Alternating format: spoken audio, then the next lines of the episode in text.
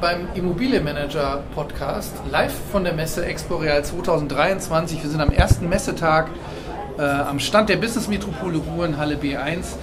Neben mir sitzt mein Kollege Andreas Reine und ähm, wir werden Sie in den nächsten zwei Tagen mit jeweils einem einstündigen Podcast ein bisschen mit Informationen zur Messe versorgen und vielleicht auch mit Gesprächspartnern bekannt machen, die vielleicht bisher noch nicht so auf dem Radar waren. Deswegen freue ich mich ganz besonders, dass Sie unser erster Gast sind.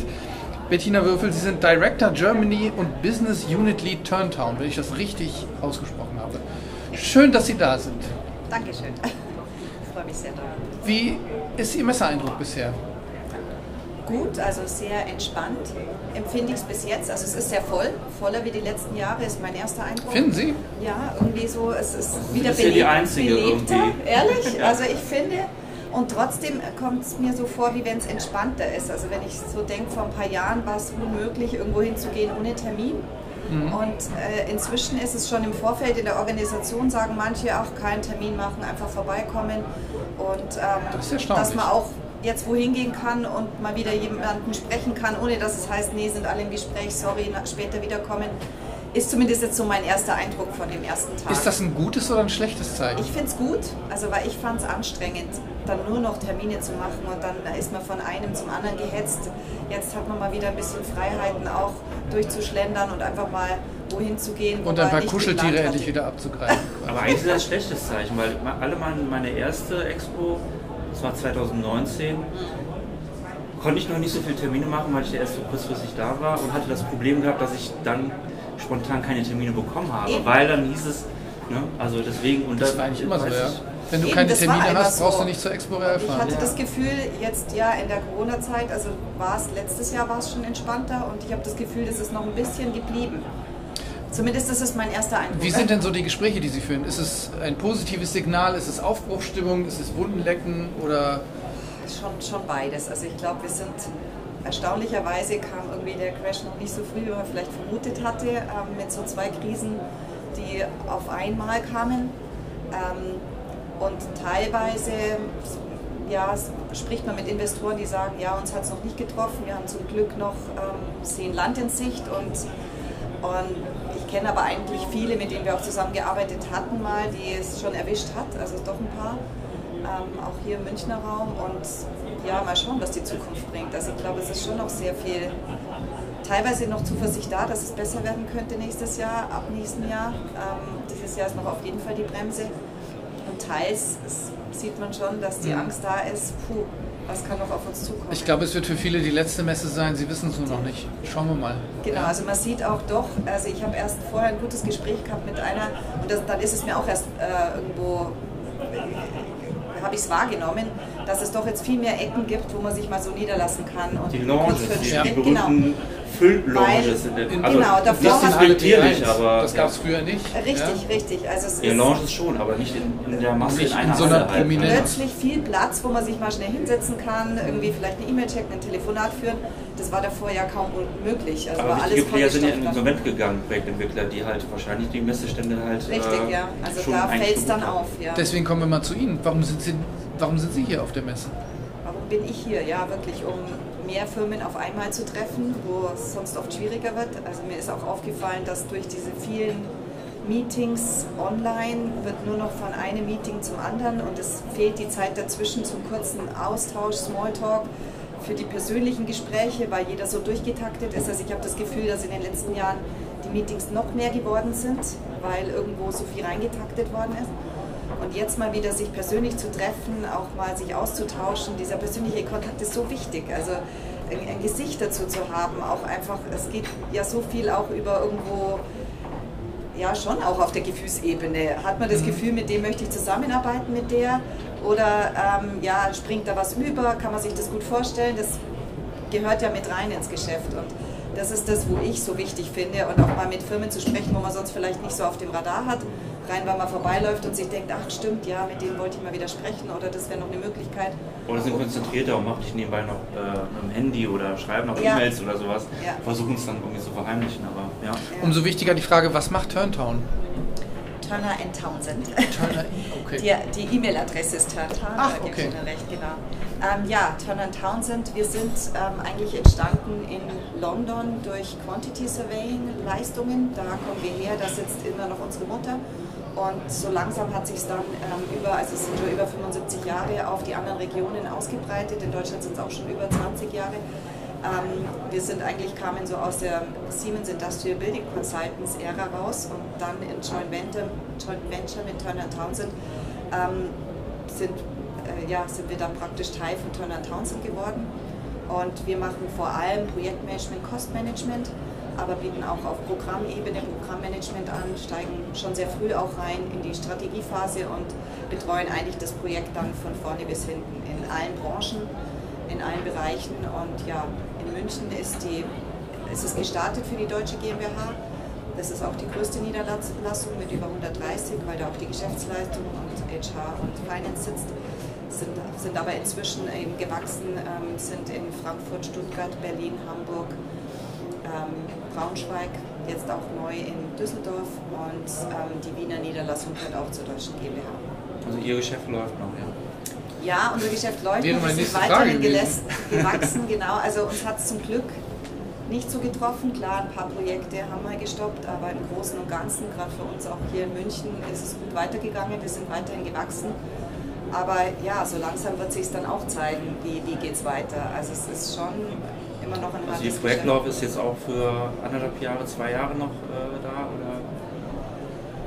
Ja, unterschiedlich. Also wir haben ein paar große Projekte, die laufen wirklich noch länger. Ähm, aber natürlich, wir machen auch kleinere Projekte. Es ist jetzt nicht so, dass wir nur fokussiert sind auf Großprojekte. Das ist zwar unsere Strategie, ja, das gibt mehr Sicherheit und das ist auch da, wo wir unsere Was heißt Expertise Großprojekt? Wie groß heißt groß? Ja, sagen wir mal alles über auf jeden Fall 200 Millionen Investment. Okay. Ähm, und ja, das ist da, wo wir, denke ich, stark sind und unsere Expertise reinbringen können.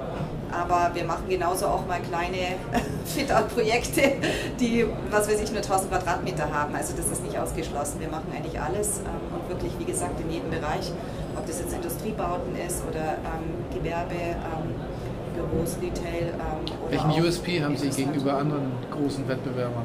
Also ich würde mal sagen, sehr stark ist wirklich das Kostenmanagement, wo wir anders betreiben, weil wir eben aus dieser ang- anglosächsischen ähm, Quantity Surveying äh, ähm, Leistungsbild herauskommen und was man bei uns gerade in Deutschland noch so sehr in der Vergangenheit beim Architekten gesehen hat, sehen, gehen jetzt mehr und mehr Firmen dazu über, das zu trennen oder auch die Architekten wollen es nicht mehr bei sich im Leistungsbild haben. Das bieten wir an. Also da haben wir einfach sehr viele Projekte und können damit eine Datenbank sammeln, wo wir sagen, okay, da können wir den, den Kunden wirklich gut beraten von Anfang an, schon bei der Budgetierung, dann natürlich bei äh, Kostenschätzungen und, und dem Controlling. Ähm, da haben wir sehr viele Benchmarks, die wir auch ähm, den Kunden geben können, weil wir diese ganzen Daten eben sammeln.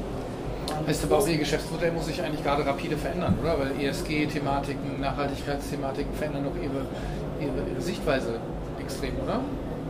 Jein, also klar, das spielt jetzt mit rein und wird immer wichtiger. Also es wird für jeden Kunden wichtig und auch da können wir beratend tätig sein. Ähm, aber ich denke mal, mehr und mehr schätzen die Kunden jetzt genau das, was wir dort bieten können. Also das ist, würde ich sagen, unser USP.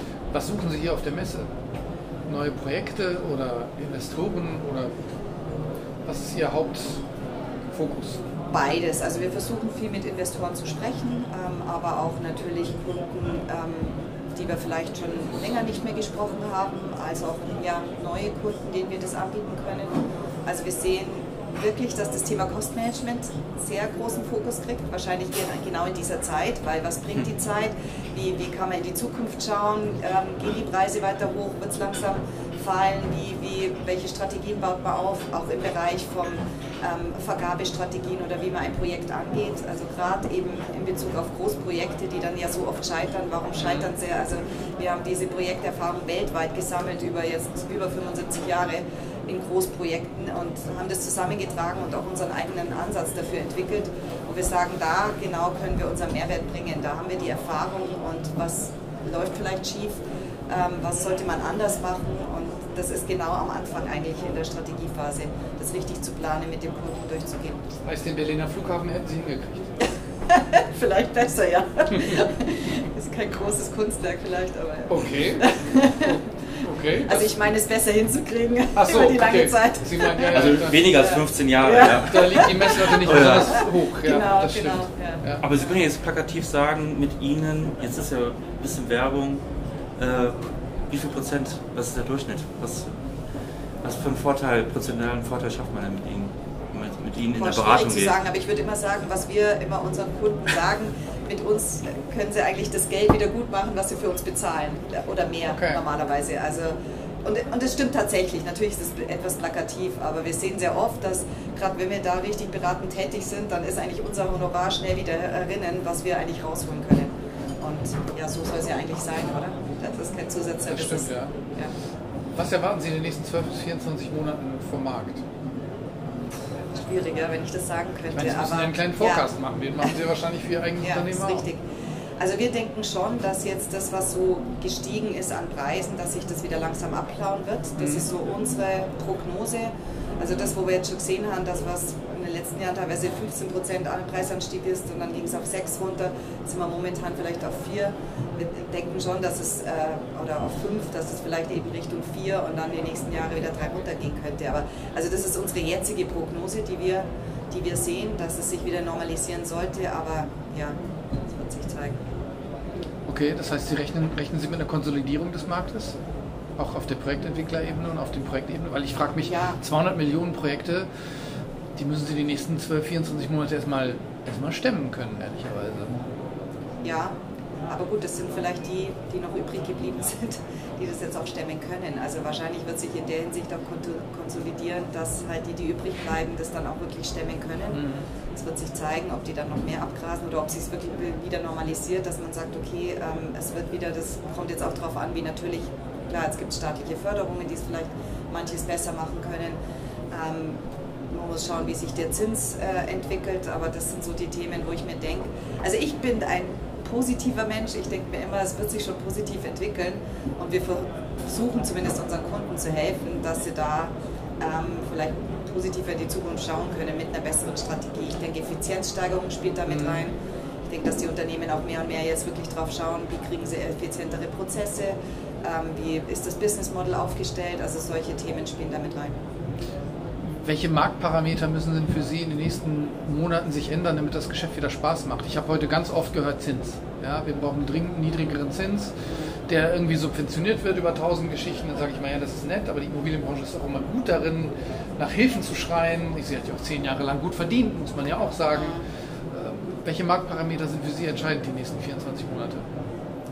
Ich denke schon, dass das mit, mit reinzieht, ehrlicherweise. Ja, weil wenn, wenn da nicht ein gewisser Hebel gemacht wird, also ich habe jetzt auch viel gehört, dass einfach, klar, Anleger, Finanzierer, alle drücken auf die Bremse oder ziehen sich ganz zurück. Wie soll das dann funktionieren? Also da muss, man, muss ein gewisser Anschub kommen, damit auch da wieder was weitergeht. Also das ist essentiell und dann wahrscheinlich so ein bisschen positiver Ausblick. Also jetzt momentan, denke, man hat immer gedacht, das bricht schon früher zusammen, jetzt kam es nicht. Wann kommt es denn jetzt? Und kann man wieder noch was auffangen oder geht es dann doch irgendwann voll den Bach runter? Ja, und ich glaube schon, wenn da alle zusammenhelfen, zu schauen, okay, wie, wie kann man in, in jeder Hinsicht irgendwo unterstützend wirken, das wird auf jeden Fall äh, ja, helfen. Jetzt mache ich noch was fürs Phrasenschwein. Krise kann auch Chance sein. Ähm, wo ist die Chance für Sie? Ich denke, die Chance liegt tatsächlich, was ich gerade erwähnt habe, in mehr Effizienz und dass man vielleicht sich mal anschaut, okay, ähm, hat man vielleicht immer noch mal was draufgelegt und, und da noch die Prozesse und da noch das. Also was uns sehr viel auffällt, dass extrem viel Energie reingesteckt wird, zum Beispiel in ein Auditing von, von Projekten, da muss alles audit-safe sein und das ist ein enormer An Aufwand, wo ich mir denke, da fließen ja auch wieder Kosten rein und was ist wirklich der Mehrwert.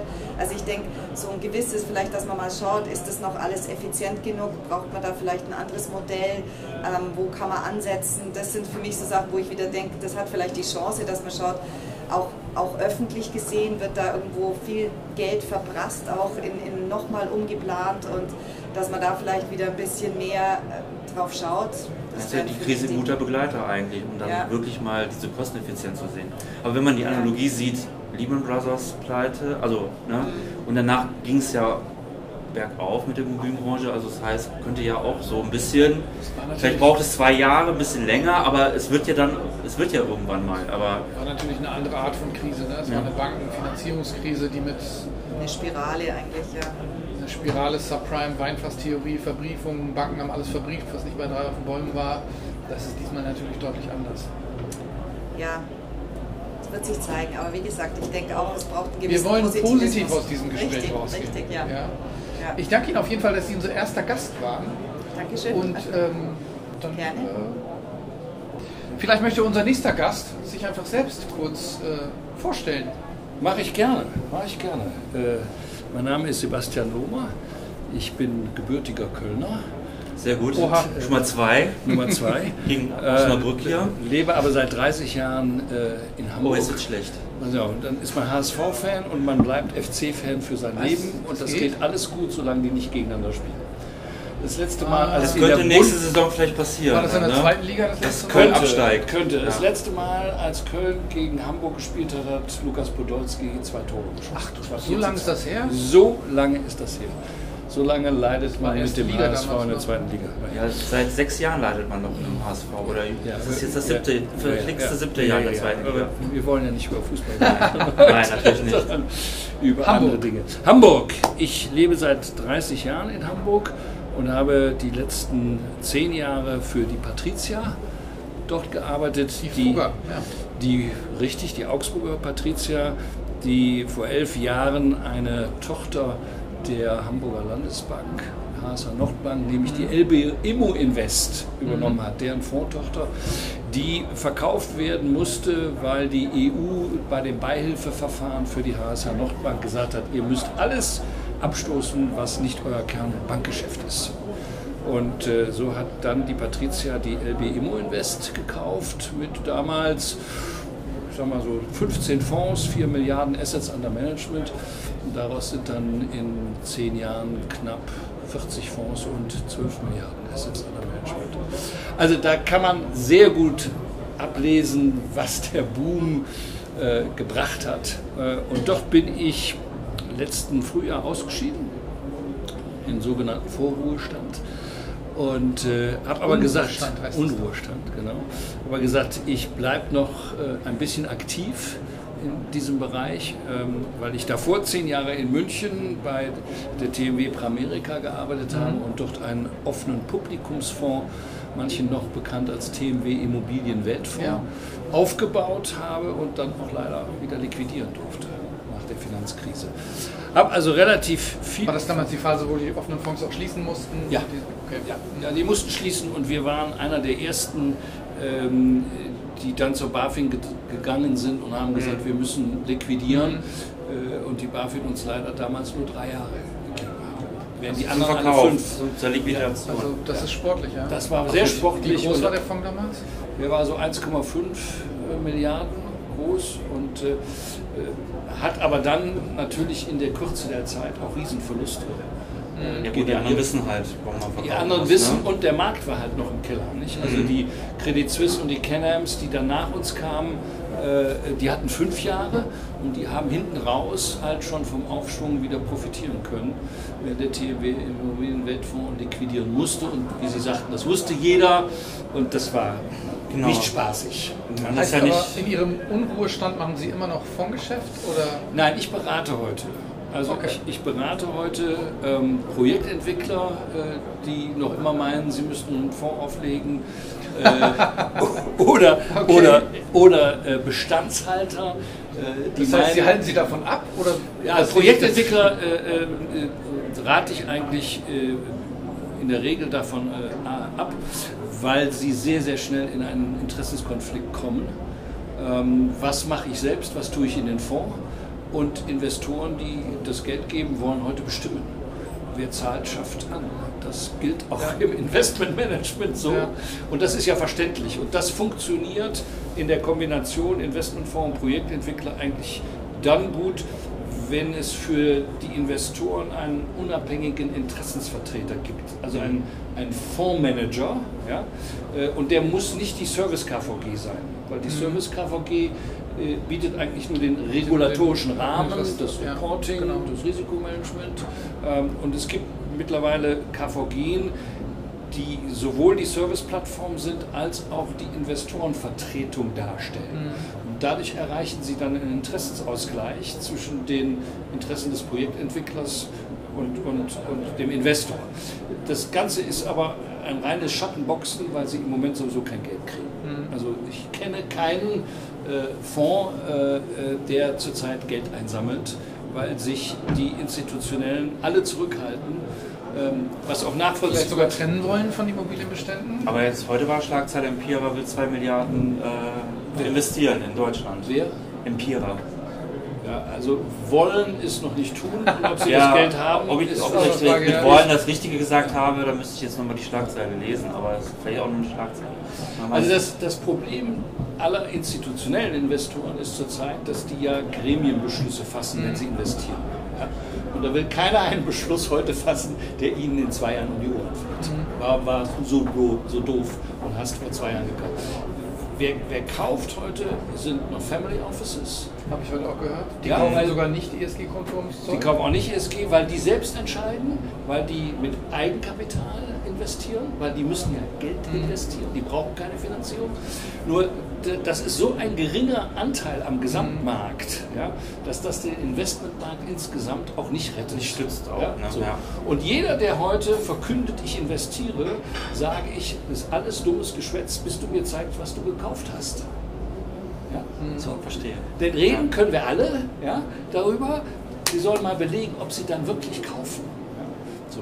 Und äh, äh, Glauben Sie, die Expo ist voller Schwätzer? nee, das glaube ich nicht. Ich glaube, äh, die Expo hört die Signale ähm, und, und kommt langsam zur Realität.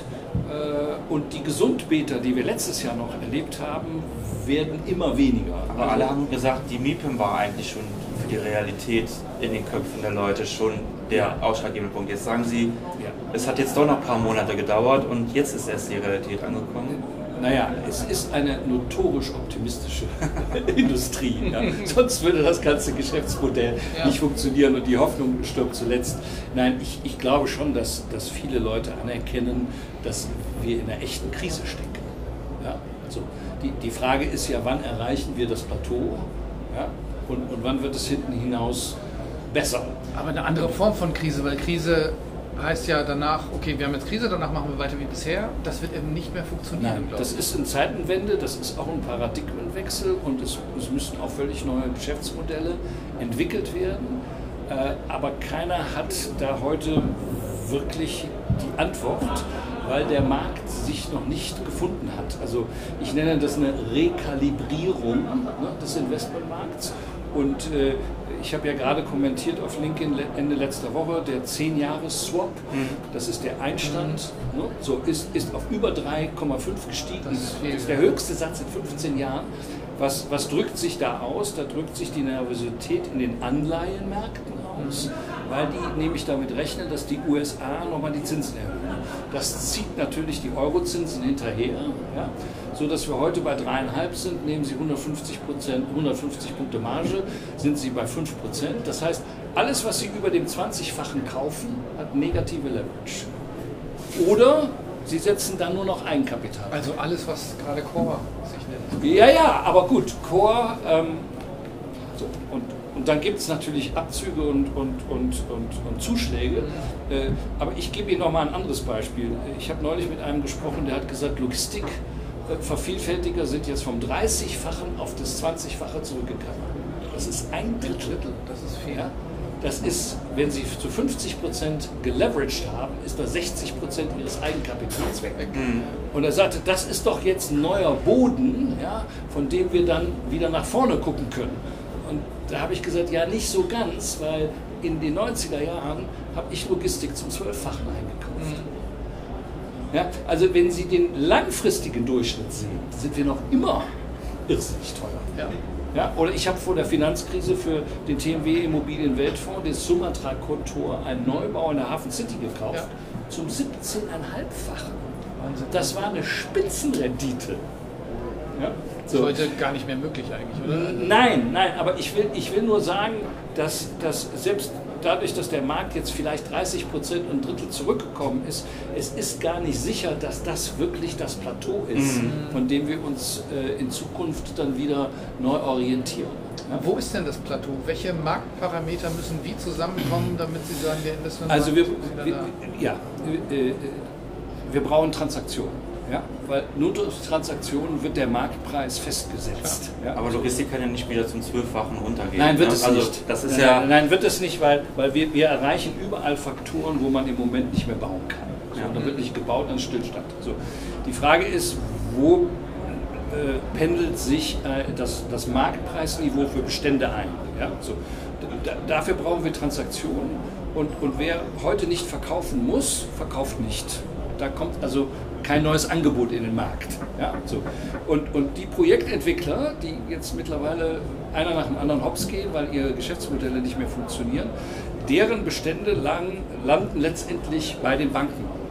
Ja, also die Messfinanzierer, ja, die sind schon, die sind schon, die sind schon. Wenn Banken mir sagen, nein, wir wollen gar nicht So. Eigentümer werden. Wollen sie nicht, Müssen aber sie, sie aber wahrscheinlich, werden sie, Also müssen sie nicht auch. herum. Genau, Dann. so. Und dann kommen die Messfinanzierer, die ihre Kohle Die sind weg, die sind weg, die sind weg. Die, Okay. sind, die sind schon raus aus dem Markt. Redet nur keiner drüber, weil es keine Statistik gibt. Es kommt gleich gleich einer, von daher bin ich Ja, fragen Sie mal. Ähm, also ich habe neulich so einen Fall durchgerechnet, da war der Projektentwickler oben schon längst raus. Das Grundstück war nur noch die Hälfte wert.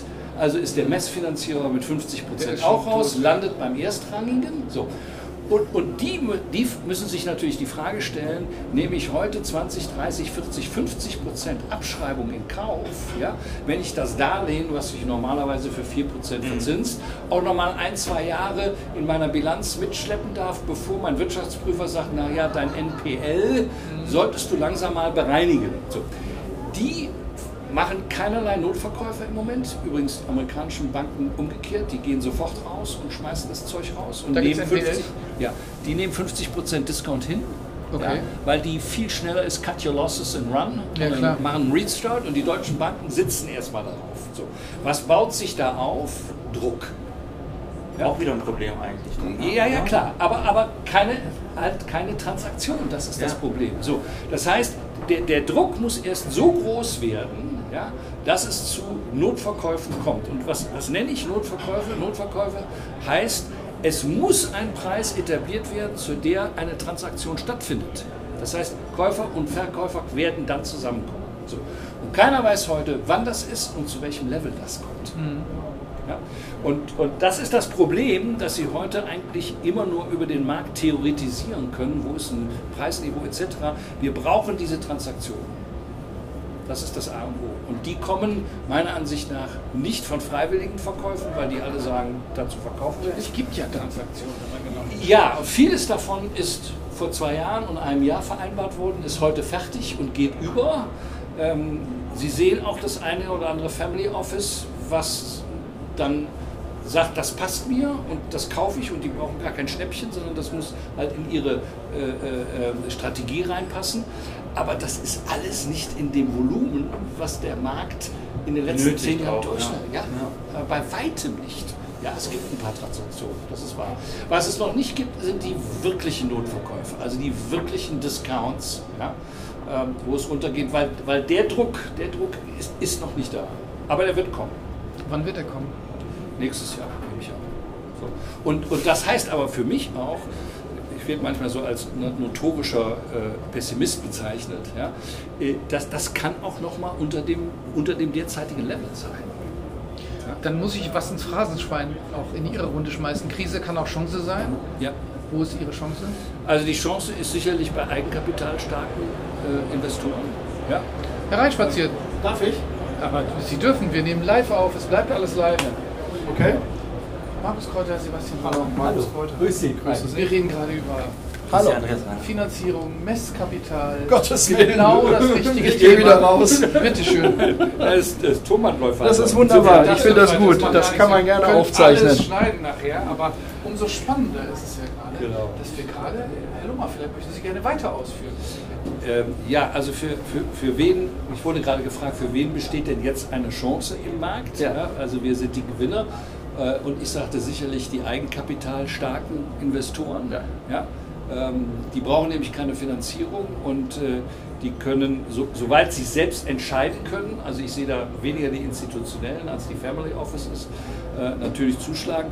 Äh, und, und wenn es wirklich dazu kommt, dass die Preise noch weiter sinken, ja, dann werden auch irgendwann die angelsächsischen Opportunity-Investoren zum Zuge kommen, weil deren Risikoprofil ist ein ganz anderes, aber die wollen halt auch zweistellige Renditen sehen. Nur da sind wir noch nicht. Ja, also wir sind noch auf einem Preisniveau, wo ich sage, äh, also das sind nicht wirklich die zweistelligen Renditen, weil das große Problem ist, äh, ein Private Equity Investor rechnet immer von hinten. Der sagt, was ist mein Exit-Preis? Und daraus leitet er dann nach vorne ab, was ich heute bereit bin zu bezahlen. Und ohne dass ich den Exit-Preis weiß, kann ich halt nicht zurückrichten. Aber die sind schon da. Ja, die sind da, die haben alle äh, Taschen voller Geld, ja, aber sagen, es ist alles noch zu teuer. In, in, in UK ist es alles schon 30 Prozent billiger ja, und, und, und wartet mal ab. Aber die stehen wie, wie die Geier auf der Latte und sind bereit. Und ich glaube, die werden auch zuschlagen, wenn, wenn, wir dieses, wenn wir das Preisniveau erreichen, wo das Risiko des, des unsicheren Exits durch eine hohe Rendite kompensiert wird. Da sind wir noch nicht. Ne? Nein, nein, ich, wir, wir sehen die Transaktionen nicht. Also ich, ich sehe sie nicht. Es sind keine da. Ne? Sind keine da. So, und, und, aber wir sprachen vorhin bei den, was sich bei den Banken aufbaut. Ja? Ähm, und und äh, äh, da werden sich eben immer mehr NPLs aufbauen und, und irgendwann werden die Banken gezwungen Der Erste, werden. der endlich mal das Wort NPL in Ja. Oh nö, das ist aber auch schon im Markt. Ja, ja, ja, ja, ja. So, und, und, und, und die Wirtschaftsprüfer Weigern gucken sich sich Banken das das anzuerkennen. Naja, was weiß, heißt, weigern sich die. die, die, die äh, auch, auch, auch Banker sind notorische Optimisten in dem Fall. Ja? Und, und ich kann ja verstehen, dass die sagen, warum soll ich denn heute 20, 30 Prozent Verlust hinnehmen ja, in einem Notverkauf, äh, wenn mir der Carry, also das Darlehen einfach ohne Zinsen zu behalten, 4% kostet, das hätte ich dafür bekommen. Das geht ein, zwei Jahre gut, bis der Wirtschaftsprüfer irgendwann mal sagt, dein NPL, da musst du jetzt mal was machen. So, und dann werden die gezwungen zu. zu Also das heißt, 24 wird noch nicht das Transaktionsjahr. Nein. Wenn ich das jetzt raushöre, irgendwie. 25 nach der Sommerpause oder wie? Nee, ich glaube, wir brauchen eine Berichtssaison 31.12.23. Also die Bilanzberichtssaison wird ge- benötigt werden. Das wird, was wir alle nicht gedacht haben. Wir haben ja gedacht, okay, nehmen wir der berühmtesten den Markt, die Vonovia. Was haben sie? 7% das erste Mal runtergeschrieben, dann haben sie 5% im Sommer runtergeschrieben, 12 zusammen oder wie viel es dann sind, plus minus. Ja, ja. Äh, Nicht auf die Zahl jetzt festlegen. So, also brauchen wir doch nochmal 7 oder 6% im 31.12. Dann sind wir 20% runter in den Buchwerten und dann kommen wir der Sache, ihre Angebotspreise richtig, dann kommen wir der Sache näher. Also brauchen wir die Berichtssaison. Also ich glaube, es wird eine Transaktionswelle geben im Dezember. Die Leute, die es von der Bilanz haben wollen, Hm? Ich will nicht sagen, koste es, was es wolle, aber in die Richtung. Und die, die dann Februar, März in die Berichtssaison einsteigen und sagen, jetzt geht's, jetzt können wir, jetzt sind wir da. Jetzt sind wir bei 20 und können dann at par verkaufen. Wer wird das sein, der am 31.12. sagt, ich muss es von der Bilanz haben wollen? Da, gibt es unterschiedliche Player. Also entweder, weil sie Cash brauchen ohne Ende, äh, kann auch wirklich Cash-Besorgung sein, weil Kennziffern nicht funktionieren, Mhm. weil Banken Druck machen, weil sie selber sagen, ich lieber raus mit Schrecken als Schrecken ohne Ende. Der alte Spruch ist leider richtig. Ja, also ich glaube schon, da werden ein paar Notverkäufe, das sind schon Notverkäufe, ja, also da werden ein paar notwendige Deals kommen. Ja. Herr Lummer, vielen Dank. Jetzt haben wir Ihre Viertelstunde quasi ein bisschen überzogen. Sehr gerne. Alles- es alles gut. Ich- ich, äh, wünsche dass Ihnen wir quasi weiterhin einen fließenden Übergang viel- machen konnten. Viel Großartig. Freude. Ähm, und äh, ja, falls Sie es veröffentlichen, sagen Sie Bescheid. Das werden wir tun. Ja, wir Gnadenlos. Prima. Wir werden Bescheid sagen. Alles Dankeschön. Gute Gespräche. Tschüss. Möchten Sie einmal dort, dann Ich gehe wieder meinen alten Platz ein und dann kann ich Sehr ein bisschen schön. sortieren. Herzlich willkommen, Herr Kräuter. Ich rede ja schon. Das ist Stimmt. Ja, ich meine, Sie kennt man ja auch. Sie muss man überhaupt nicht mehr vorstellen, Das ist, das, äh, ja, das Ja? Fluch und Segen oder wie?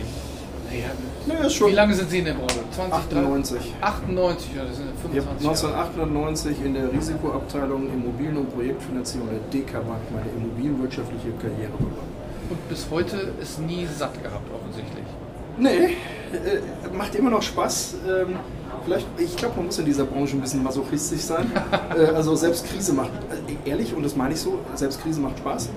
Ähm, weil es Herausforderungen bringt, weil es Chancen bringt, weil es Aber gerade für Kreativität fördert vielleicht auch. ja, ver- nein, vor allen Dingen, wenn du eine Sache verändern willst, ist die Krise der beste Startmotor dafür.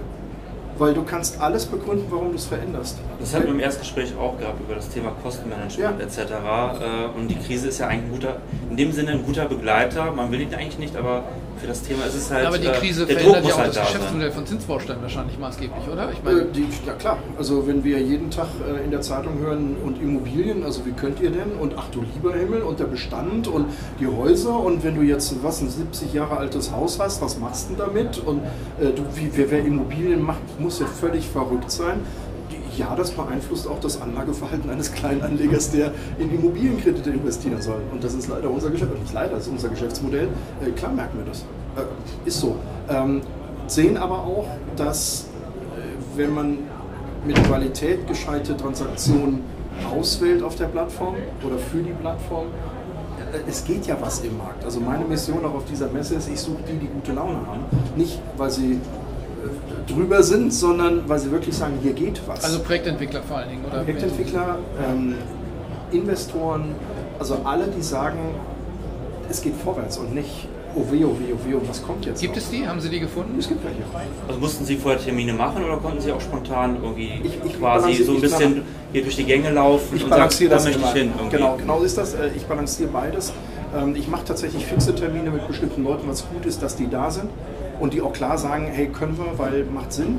Ähm, Aber ich versuche immer mindestens mal halbstündig oder stündlich Pausen zu haben, um durchzulaufen. Weil der interessanteste Mensch kennenzulernen ist der, der neben dem steht, den ich kenne. Das ist genau der richtige Punkt, ja. Ja? Das ist bei Pressegesprächen übrigens genauso. Ja. Die Pressegespräche, die Sie führen, das können Sie auch alles in der Pressemitteilung lesen. Ja. Ja. das sind eher die, die Sidekicks, die dabei entstehen. Sowas wie gerade eben oder so. Ja, äh, ich kannte den Kollegen Nummer noch nicht, also ja, äh, persönlich. Patricia. Äh, Ja, ja, nee, ne, ich kann den einordnen, aber äh, ich habe ihn noch nie gesehen und es ist lustig, wie man sich dann den Staffelstab Ja, so-. Sehr, sehr gut. Der, der, der notorische äh, Pessimist, jetzt haben wir quasi den notorischen Optimisten hier sitzen, muss man ja quasi Ja, sagen. ich habe Oder? 28 Mitarbeiter, natürlich habe ich gute Laune. Nein, Spaß beiseite. Ähm, es, ist, es ist Zeit zur Veränderung. Es macht gerade Spaß, Dinge zu verändern, vielleicht sogar gezwungenermaßen zu verändern. Ja, und äh, es ist einfach, es ist, äh, also wie gesagt, es ist Keule anstrengend. Es, ja, 40 Stunden reicht nicht. Das stimmt. Und wir sind auch. ja live und äh, kurze Unterbrechung. Fünf Minuten zu früh, aber wir können das Das trotzdem quasi als fließenden Übergang machen. Gespräch lauschen. Hallo Herr Gar Kühne. Ja, Herr Kräuter. Na, wir haben es gerade, äh, ähm, äh, also er hat mich gerade als, als notorischen Optimisten bezeichnet. Ja, äh, weil ich, für mich ist ein Glas halb voll. So, und für mich steckt hier drin in Strukturen, wir kriegen eine neue Lizenz, wir setzen die jetzt um. Ganz ehrlich, aus Produktplatzierungssicht haben wir keinen schlechteren Zeitpunkt, als jetzt ein ECSP-Produkt in Deutschland zu promoten, wo, wo Kleinanleger sagen, ihr seid in der falschen Assetklasse oder in einer Moment mal Assetklasse. So, aber ich mache es trotzdem.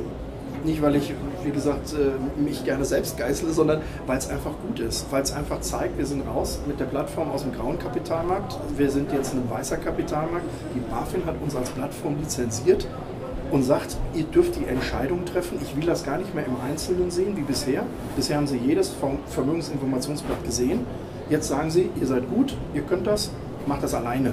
Wie ist denn die Quote bei Ihnen? Also alle Projekte sind im Plan oder Nee, nein? Punkt. Aber ähm, letztens hat jemand gesagt, drei Viertel aller Crowd explodiert. Bei weitem nicht. Wir sind in Ausfallquoten, die, die genauso liegen wie ein klassischer Fonds. Du hast 3, 4, 5, 6 Prozent Ausfallrisiko hast du. Kalkulatorisch. ist aber normal, ja. Ist völlig normal und da sind wir auch.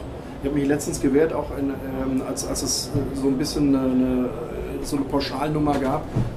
Die Zahlen können wir nicht bestätigen. Wir haben jetzt nochmal unser Portfolio ähm, äh, analysiert. Wir haben über 100 Transaktionen, 62 sind zurückgezahlt.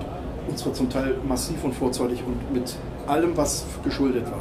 Von den 40, die wir jetzt haben, sind zwei in der Insolvenz, vorläufigen Insolvenz. Da- Das ist so. Und wir haben noch so ein bisschen so drei, vier, fünf, wo wir gelb gesetzt haben. Das ist aber auch ein Prozess, den aus Banken kennt, Watchlist. Das heißt noch nicht schwierig, aber so, mh, da sind so ein, zwei Faktoren, die uns nicht gefallen. Wir aber, Warum ist die Quote so gering? Würde mich mal interessieren. weil wir vorher ausgesiebt haben. Wir haben 250 Anfragen im Jahr, von denen wir 20 gemacht haben. Also, ne, also wir, wir, wir, gehen ja nicht in alles rein, sondern wir, wir siegen ja vorher schon, was ist für einen kleinen Anleger zumutbar. Da sind wir auch nicht vorhin, also ne, auch da, das kann sein, dass, dass auch Dinge sich verändern im Verlauf. Keiner hat äh, 2022 im Februar gewusst, dass Ende des Monats äh, all das passiert, was jetzt passiert ist. Wir haben eine Transaktion, die jetzt eine vorläufige Insolvenz hat, die haben wir im Januar 22 platziert. Ja, wusste das, dass, mhm. ne, hätten wir das gewusst, hätten wir die Laufzeiten nach hinten ja. geschoben. Hätten wir direkt noch zwölf Monate, also wir haben ja auch als, als Teil der Krise zum Beispiel die Laufzeiten um zwölf Monate verlängert, um einfach Puffer zu haben, weil wir ahnten, dass das alles irgendwie schwieriger wird und dass Zeit ein Faktor ist. Ich meine, wann fingen Sie an, und Sie sind ein erfahrener Mann, wann fingen Sie an zu überdenken, dass das nicht mehr alles aufgehen kann? Und dass irgendwelche Parameter sich ja verändern müssen. Es kann nicht ein noch höherer Kaufpreis und noch höhere Mieten und. Ja, ähm, eigentlich immer, seit sieben Jahren, weil wir immer vom Ende denken. Für uns war immer das Wichtigste, wie kommt das Geld zurück?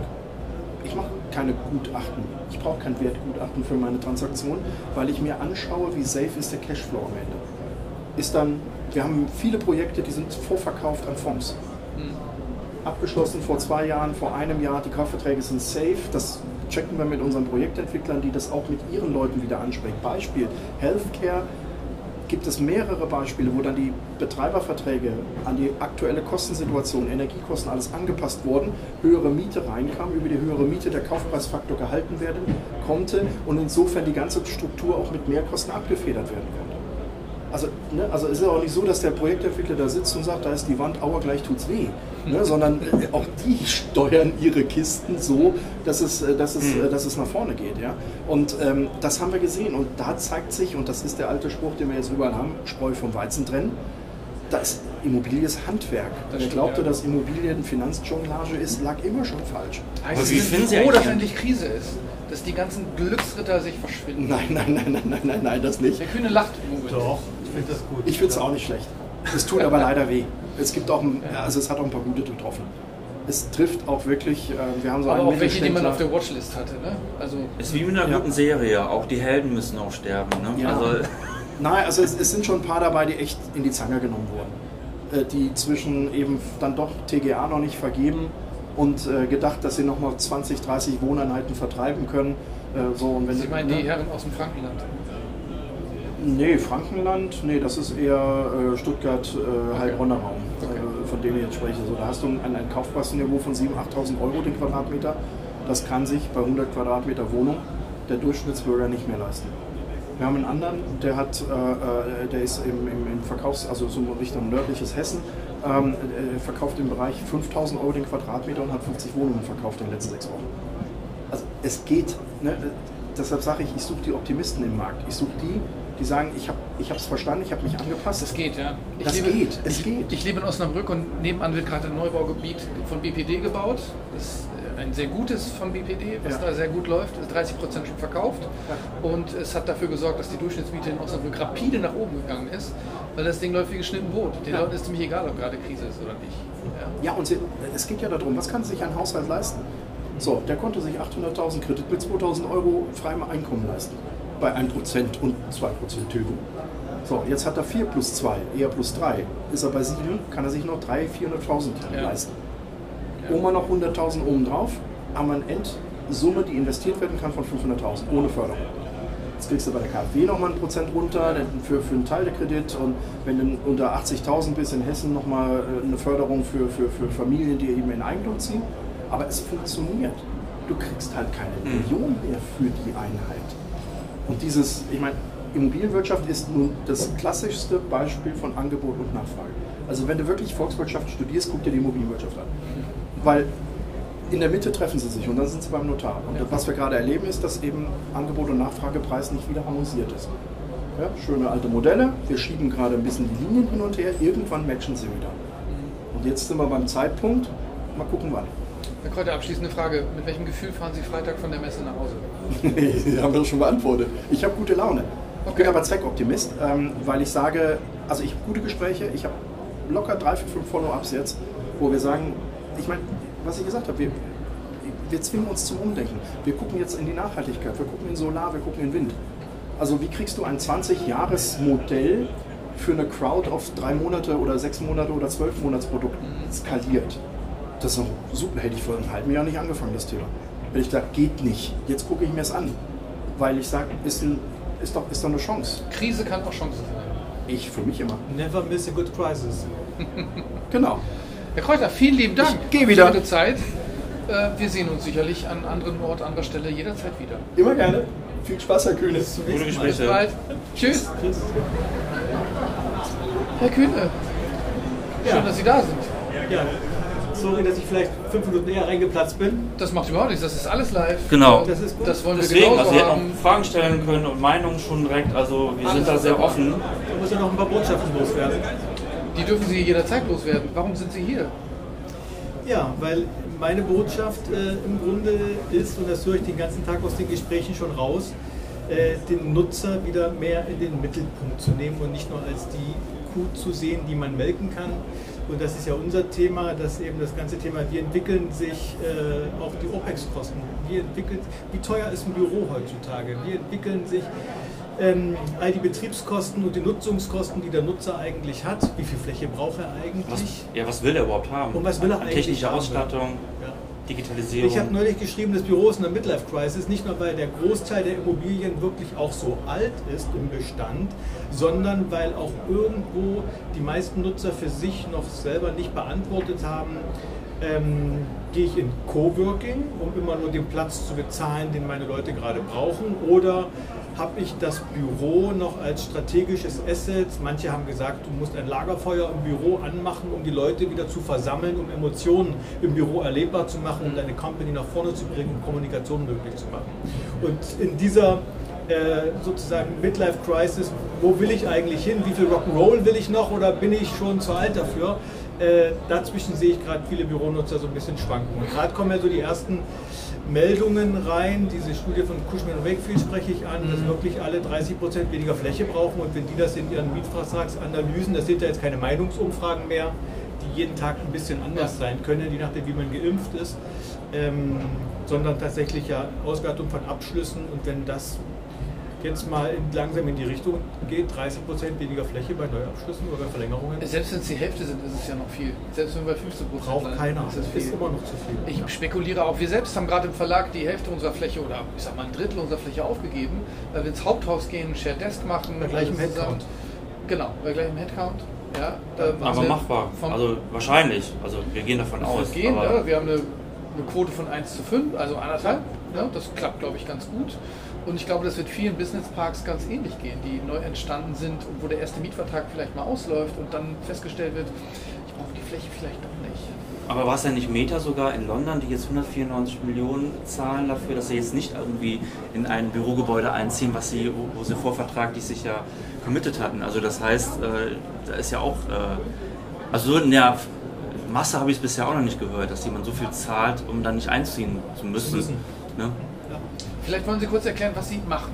Ja, gerne. Also als Bauakademie haben wir grundsätzlich äh, ein Portfolio, als Bauakademie Unternehmensgruppe muss man sagen, ähm, Portfolio, das dreht sich rund um das Thema lebenslanges Lernen in der Immobilienwirtschaft und wir ermöglichen datenbasiertes Entscheiden. Das heißt im Klartext, wir sammeln Daten ähm, über Baukosten, Sanierungskosten und Betriebskosten, im Grunde über alle Assetklassen hinweg, ähm, um eben eine Aussage machen zu können, was kostet eigentlich Immobilie in Deutschland, aber eben nicht auf der Preis- oder auf der Vervielfältiger-Seite, sondern wie hoch sind eigentlich die Operating oder die CapEx-Kosten. Okay. Das ist ein Thema- Woher kriegen Sie die Daten? Tatsächlich wird der Großteil der Daten bei uns freiwillig eingeliefert, weil wer uns Daten einliefert, das ist in der Regel kostenlos, kriegt einen Benchmark zurück, wo stehe ich im Vergleich zu meinen äh, Teilnehmern. Viele ähm, Zuhörer möglicherweise kennen ja den Oscar von Jones Lang von früher Ja. noch, das war ja mal der führende. Ja. Äh, die Daten kamen schon immer von uns. Äh, nur der Okay. Research von Jones Lang hat sie quasi ähm, gut aufbearbeitet und Da dann haben Sie über aber ein den schlechtes Research Branding vertickt. gemacht. Da hätten Sie doch mit auf dem Branding sein können. Deswegen, haben, deswegen hat sich das ja unter anderem äh, seit 2020 gibt es einen Nachfolger, der heißt Neo, der neue Oscar, vielleicht das kleine Eselsbrücke.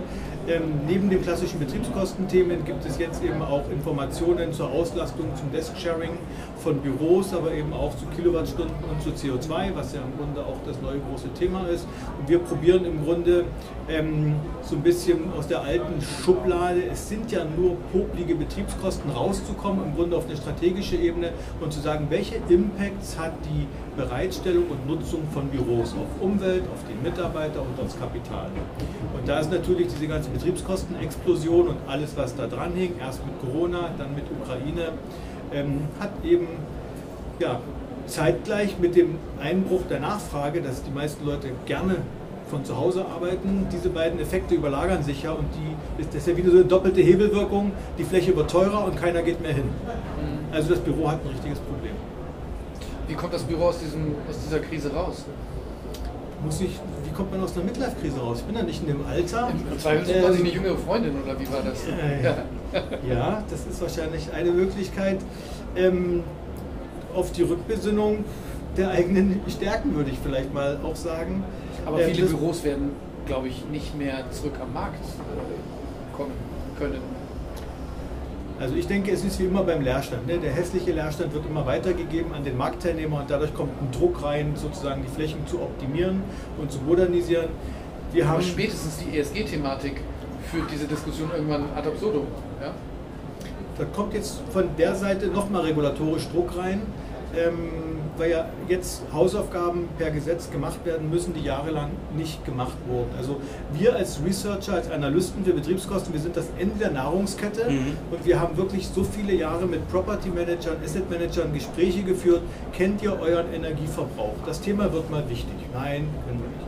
Die kennen teilweise die BGF nicht, mhm. brauche ich nicht. Die kennen das Baujahr nicht, mhm. brauche ich nicht.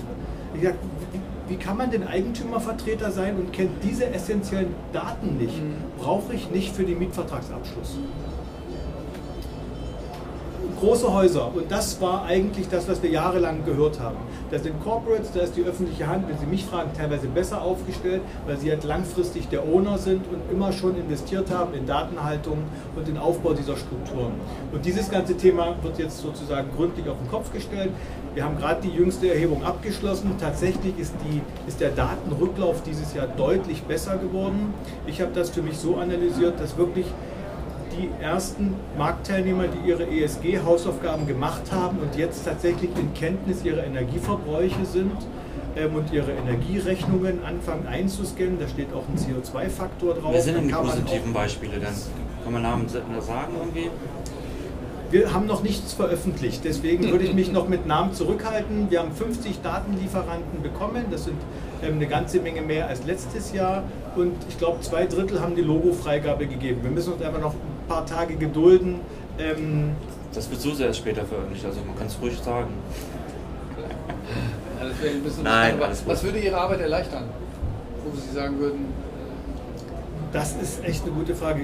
Im Grunde die Datenhausaufgaben zu machen. Also ich sage immer, es gibt zu wenig Digitalisierung, das ist glaube ich hinlänglich bekannt und es gibt zu viele Beteiligte. Ich glaube aber Digitalisierung muss man wahrscheinlich ein bisschen definieren, oder? Also es ist halt nicht die 80. App, sondern... Nee, überhaupt nicht. Die ganze PropTechs sind cool, weil sie einfach äh, wahnsinnig viel Bewegung reinbringen. Das Problem daran ist, es sind alles Insellösungen, die vermeintlich ein kleines Problem lösen. Mhm. Und ein großer Asset Manager, Vermögensverwalter, der sich 10 PropTechs nimmt, hat das Problem vielleicht auf kurze Sicht ein Problem gelöst, aber im Endeffekt zieht er gerade die Data Ownership so in die Breite, dass es schwierig, deutlich schwieriger wird. Und wie viele Firmen jetzt beschäftigt sind, Startups mit Daten zu füttern, um sie wieder wegzugeben, ähm, und sie eben nicht ins, in die Organisation reinzuholen und dann genau zu überlegen, wer braucht welche Art von Information wann. Ähm, das finde ich immer noch ziemlich kurz gedacht. Da ist die Krise doch auch wieder gut, weil da wird doch Konsolidierung passieren. Genau, deswegen denke ich auch, die Glücksritter schon mal aussortieren. Ähm, und danach wird es jetzt ein bisschen anstrengender, wieder den Job sozusagen so anstrengend zu machen. Schade ist, dass der Gesetzgeber erst wieder total die Daumenschrauben andrehen muss und äh, das ja in Deutschland im europäischen Vergleich immer noch hinterherhängt, welche Konsequenzen werden schlechte Energieeffizienzklassen nach sich ziehen. Die Branche Wenn, hat noch nie intrinsisch irgendwas. Dafür war das Geld verdienen lange zu einfach. Das stimmt leider, ja. Und es kann mir immer noch keiner die Frage beantworten, warum ich nach zehn Jahren, die richtig gut laufen, nicht auch mal ein Jahr schwierig? Morgen wieder aufwachen und äh, ja, Also das ist echt schwierig. Ja, also Was suchen Sie hier auf der Messe? Was- ist so Ihr... Ja, gute Frage. Also das Thema. Büro als Assetklasse haben wir, glaube ich, jetzt hinreichend durchleuchtet. Das läuft sozusagen ähm, von selbst. Ich habe ja gerade ein paar Zahlen genannt. Auch wenn der Energiepreisdeckel da ist und von daher in dem Energiethema ein bisschen Ruhe reinkommt, die Personalkosten und die einfach durch die Inflation in Gang gesetzte Lohnpreisspirale hat sich so stark auch im Facility Management gedreht. Und das ist ja alles People-Business, Security, Reinigung, Concierge, Hausmeister, Sicherheit und so weiter. Und die gehen ja alle nochmal 15 bis 20 Prozent nach oben. Also dieses Thema, wie viel kostet das Betreiben, ist eine völlig neue Qualität geworden. Und wenn, ich, wenn halt der Bestand das Asset ist, was wir in der Zukunft neu strukturieren wollen, dann gehören halt das Thema Betriebskosten, Sanierungskosten da unheimlich in das Thema mit rein. Wir bauen jetzt die ersten äh, neue Datenbanken auch für das Thema Logistikimmobilien und für das Thema Wohnimmobilien auf. Und mein Hauptfokus ist eigentlich diesbezüglich hier die ähm, Studie so anzukündigen, dass wir auch dort möglichst viele Datenlieferanten haben werden. Sehr gut. Das ist hiermit äh, getan, würde ich sagen. Abschließend wie immer die Frage, mit welchem Gefühl fahren Sie Freitag nach Hause? Es ist angekommen und es, wird, es ist auch in der Kommunikation angekommen, dass, die, dass der Superzyklus vorbei ist und dass man sich wirklich über Problemlösungen unterhält und nicht nur abklatscht und sagt, dass es cool alles ist. Ich habe auch das Gefühl, dass es eine sehr ernste Messe ist. Ja. aber eine, jetzt nicht alle sind depressiv ernst, sondern eine gewisse Ernstig Ernsthaftigkeit, sich der Lage bewusst, aber was sollen wir jetzt machen? Sollen wir jetzt alle schreien von der Brücke springen? Das hilft auch keiner. Ja. Ja.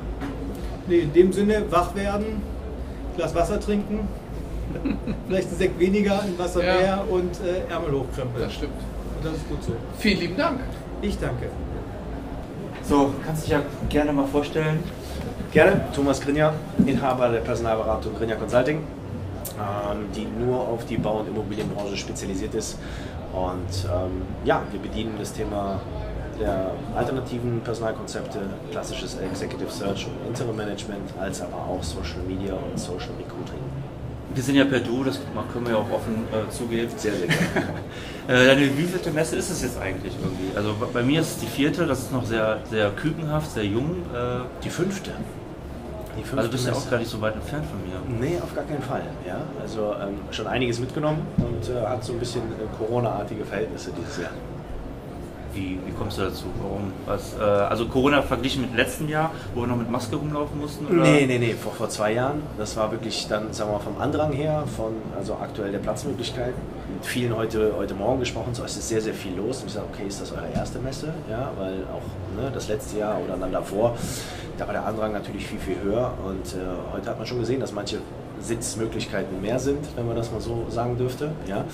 Ähm, von daher ähm, war es schon angenehmer durchzulaufen oder die Termine äh, waren halt mehr, viel Ja. werter. Also Gesprächsbedarf ist unfassbar hoch. Ne, aber ähm, wie gesagt, äh, Platz, Platzmöglichkeit ist definitiv mehr gegeben. Musstest du denn viel vorher an, an ähm, Akquiseterminen äh, machen oder bist du auch einer, wie jetzt hier auch Leute gesagt hatten, die halt gesagt haben, es war wunderbar, ich konnte noch so spontan irgendwie zum Stand gehen und war immer noch der wichtige Ansprechpartner, hatte freie Termine gehabt. Also ähm, dann war die Diskussion, ist es ein gutes Zeichen, ein schlechtes Zeichen? Ich würde sagen, wenn man freie Termine hat, ist es erstmal der Krise geschuldet nicht so gut. Ähm, Also aktuell, um das aufzunehmen, ähm, nee, der Terminkalender ist echt am Platzen. Also wieder so, das war wirklich leider, wie es nicht so gewünscht ist, jede halbe Stunde irgendwie in so einen Terminslot kommen und dann in den Stress kommen, ein Stück weit äh, die Örtlichkeit äh, hier zu wechseln oder die Halle zu wechseln. Ähm, aber da merkt man daran, dass äh, eine unfassbar hohe Gesprächsbedarf gerade da ist, in Form von, wie kann man alternative Konzepte gerade in der aktuellen Phase wählen, wenn noch Projekte da sind, was macht man zukünftig, ähm, wie viele Anfragen hat man auch von Kandidaten, gerade jeglicher Senioritätsstufe, wenn wir das so sagen können, ja, über die Hierarchie hinweg, die dann einfach auch sagen können, hey, ähm, wir wissen gerade nicht, wie wir planen können. Ja, äh, was können wir für uns tun, um einfach auch vielleicht mal ein Stimmungsbarometer von uns mal mitzubekommen. Wie sieht es bei anderen aus, etc. pp. Ähm, welche Entwicklung kann man dann sehen? Ja, und besonders in so, in Anführungszeichen, oder eben nicht in Anführungszeichen, weil wir seit einem Jahr schon in der Krise sind, ja, Ja. in dieser gebündelten Stärke ähm, der vielen Teilkrisen, ist es nun mal so, dass genau jetzt unsere alternative Dienstleistung, die wir auch haben mit Interim Management, genau diese Lücken temporärer Natur auch füllen kann, dass man eben gerade nicht weiß, wie man planen kann, um sich die Payroll so gesehen voll zu stopfen. Ja. Um auch Ähm, den Experten vielleicht in der Krise auch zu haben so für eine temporäre aus. Zeit. So sieht es aus. Und genau das in Form von ESG-Themen, in Form von Reporting-Themen wird auf jeden Fall nochmal einen Andrang geben, besonders auch was das Controlling betrifft, ja, weil die meisten wissen eben nicht oder beziehungsweise in den ganzen Wust von Teilkrisen, die da sind, ähm, ist es schwierig, sich auf gewisse Themen einzustellen. Ja? Man Mhm. muss ja fast schon Scrum Master, Projektmanager sein, als fünf Themen gleichzeitig irgendwie jonglieren zu können. Und das ist sehr, sehr schwierig. Wenn man sich gerade auf ein Thema eingeschossen hat, kommt schon wieder das nächste. Also es fehlt so ein bisschen die Zeit, sich ein bisschen zu adaptieren, merke ich gerade. Ja. Hat sich denn deine Branche denn schon konsolidiert oder ist es jetzt noch so, dass alle noch, noch alle Namen gibt irgendwie und äh, der Startschuss vielleicht 24 fällt, wie, wie in vielen äh, Bereichen? Hm, Ich sag mal so, man kriegt vereinzelt mit, ähm, dass der eine oder andere Mitbewerber, wenn man das so sagt, ähm, nach außen hin sehr gute Miene beweist, aber ein Stück weit ähm, anderweitig ähm, Performance-Probleme hat. Wir können auch nicht jede Position besetzen aufgrund der mh, volatilen Stimmungslage der Kandidaten. Ja, also es gibt sehr, sehr viele Themen, die wir versuchen, diese Candidate Experience Journey wirklich so eng mitzubegleiten, dass es wirklich auch heißt, dass wir eine Verbindlichkeit generieren können. Ja. Also das heißt, der Kandidat hat dann auch, äh, wenn er länger drüber nachdenkt, dass äh, sechs Monate Probezeit und die wirtschaftliche Lage es passieren kann, dass äh, ein Unternehmen sagt, ist alles super und nach vier Monaten wird dann gesagt, äh, sorry, aber äh, wir haben uns überlegt und äh, Korrekt, korrekt. Also wir haben gerade sehr, sehr viele Entwicklungen, die wir mitbekommen, wo, ich meine, jetzt gerade haben wir, glaube ich, eine Meldung bekommen, mit der ich konfrontiert wurde, wo irgendwie 300 Leute entlassen wurden bei einem Genau, ja. Projektentwickler. Ja, genau. Genau war. Und deswegen ist das eine Konstellation, ne? Wohnungsmarkt brauchen wir gar nicht drüber sprechen. Ja? Ähm, da müssen wir gewisse Entwicklungen mitnehmen und ähm, Regulatorik, also es wird sich nichts von alleine regeln. Ja? Und ich bin da ein Befürworter, dass wir in den Dialog gehen, dass wir alternative Themen angehen, dass wir nicht es ausharren und warten, bis irgendein weiß ich nicht, Regulatorik das regelt, ja, sondern man muss alternative Businesskonzepte, die, die Businesspläne so weit anpassen, dass man sagen kann, dass man auch die Wettbewerbsfähigkeit immer noch weiterhin hat. Also findest du die Zeit, die wir jetzt haben, gar nicht so schlecht irgendwie? Oder jetzt im Ähm, Rückblick der fünf, letzten fünf Jahre? Oder? Also im Verhältnis der Rückblick, äh, in Bezug auf die letzten fünf Jahre würde ich sagen, bedrohlich, aber nicht hoffnungslos. Ja? Und das ist gerade etwas, wo man sagen kann, okay, ähm, es muss weitergehen, es wird weitergehen, ja? es wird auch noch bestimmt einige treffen, definitiv. Und genau hier muss man dann auch in die Projektsituation gehen oder in die Beauftragung gehen. Das heißt, auf unserer Seite ist viel mehr Aufwand zu betreiben, um also wirklich vielleicht auch verhältnismäßig, um das darzustellen, 120 Prozent Leistung müssen wir bringen, um auch dem Qualitätsstandard gerecht zu werden. Ja? Weil ähm, wir müssen auch die Spreu vom Weizen trennen, wir müssen auch die Persönlichkeiten schenken, wir müssen auch gucken, wer hat denn überhaupt mal gewisse Projektlagen mal miterlebt, wie es jetzt gerade ist. Projekte in Schieflagen etc. pp, die Erfahrung, die mitbringt. Ja? Mhm. Dann auch vielleicht genau das Gepaarte mit den ja, Tools, die jetzt auch noch wichtig sind. Also wir sind ja in der Transformation drin, sodass man auch hier viel Beratungskompetenz auch gegenüber den Auftraggeber darstellen muss, um auf Augenhöhe zu sprechen, was gerade am Markt machbar ist und was vielleicht dann wirklich die eierlegende Wollmilchsau gerade ist, die es unrealistisch ist zu Oder auch besetzen. Anfang ablehnen?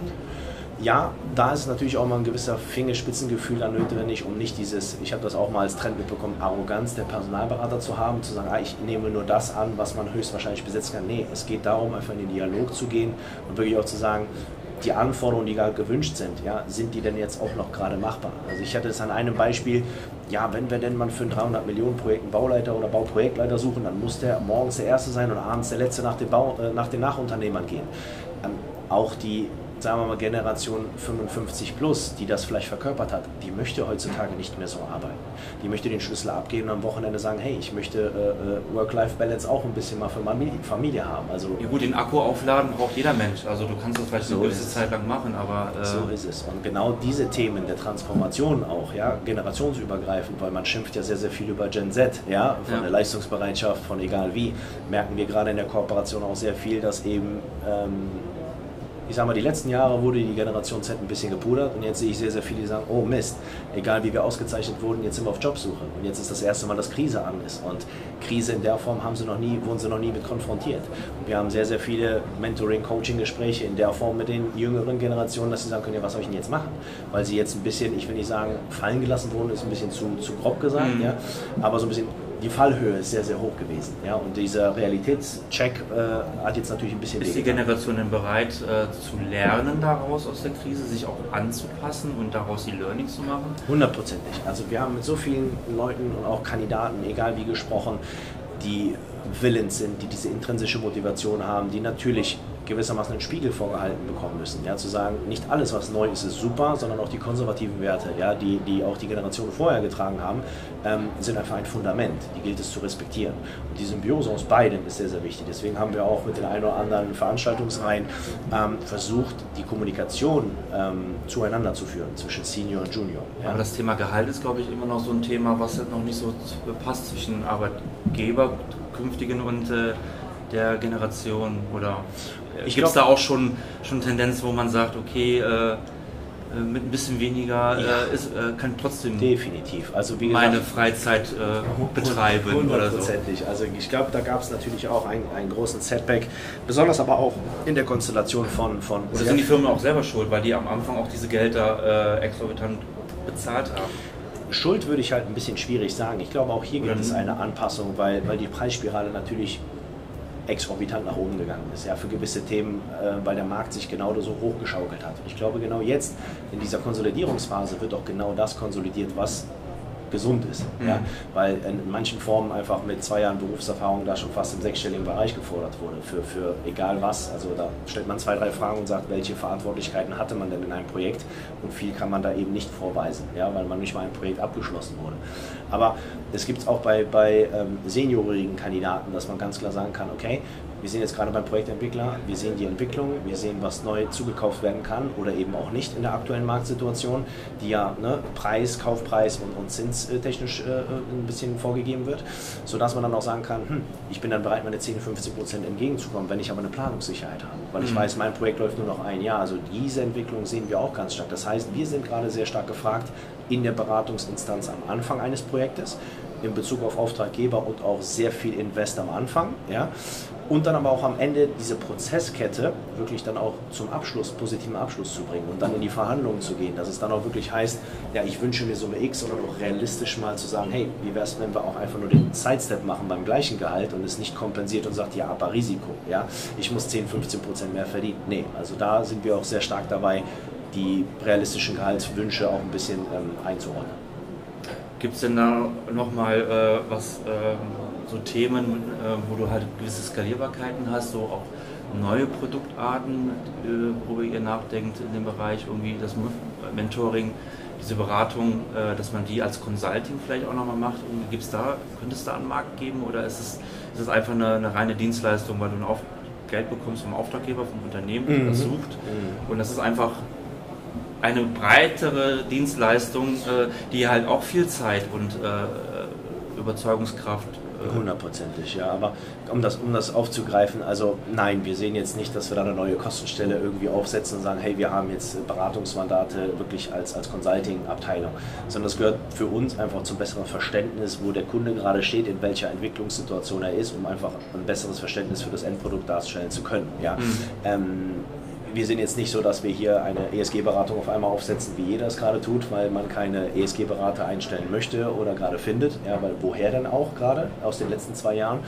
Ähm, oder irgendein Tool kreieren oder sonst was, wo man jetzt irgendeine Datenbank aufsetzen kann oder sonstiges. Mhm. Nein, also People Business bei allen KI-Tools, die wir auch nutzen in der datengetriebenen Suche, ist es immer noch People Business. Ja, wir haben ein sehr, sehr starkes Netzwerk äh, ähm, Hiring, was wir auch betreiben, ja, wo wir ganz klar in die Richtung gehen, dass wir genau jetzt diese, das ist das, was ich angesprochen habe, diese 120 Prozent einfach auch liefern müssen, weil es einfach zu unserem Dienstleistungsversprechen gehört. Ja, und nur wenn wir dieses Projekt dann gut abschließen wollen, müssen wir dann wirklich auch gucken, dass wir die Kunden dann jetzt auch über, durch diese schwierige Zeit bringen, weil auch die Kandidaten haben eine sehr, sehr starke ja, ähm, Irritation gerade was mhm. im Markt, weil sie nicht wissen, wie es weitergeht. Mit welchem Gefühl fährst du am Freitag äh, wieder nach Düsseldorf? Puh, ähm, da wir heute den ersten Tag haben äh, in ich der weiß, Konstellation, ja, ja, aber das ist ja schon mal, schon mal Indikator. Eigentlich schon, ne?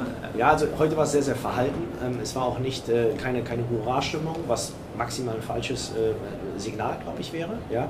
Ähm, also ich, ich gehe schon mit, mit einem gewissen Realismus dann rein. Ja? Also ich, ich bin, würde mich freuen, dass wir bei all der ESG-Diskussion da mal ein bisschen auch Realität reinbringen und einfach auch mal, wenn wir sehr, sehr viele Kollegen fragen ähm, in dem Markt, weil wir uns ja sehr, sehr stark für das Thema engagieren, ähm, wie ist es denn jetzt messbar? Was ist der Ertrag der ganzen ESG-Aufwendungen, ähm, die wir denn auch und Anstrengungen, die wir vollzogen haben? Ja? Mhm können das sehr wenige Leute beantworten, beziehungsweise kriegen wir sehr wenige Antworten. Und das ist halt genau das, wo ich sage, ähm, ich glaube, so wie ich es gerade fest vorgenommen habe oder auch gesagt habe, ähm, dass, wir, dass wir sehr stark angeschlagen sind, ja?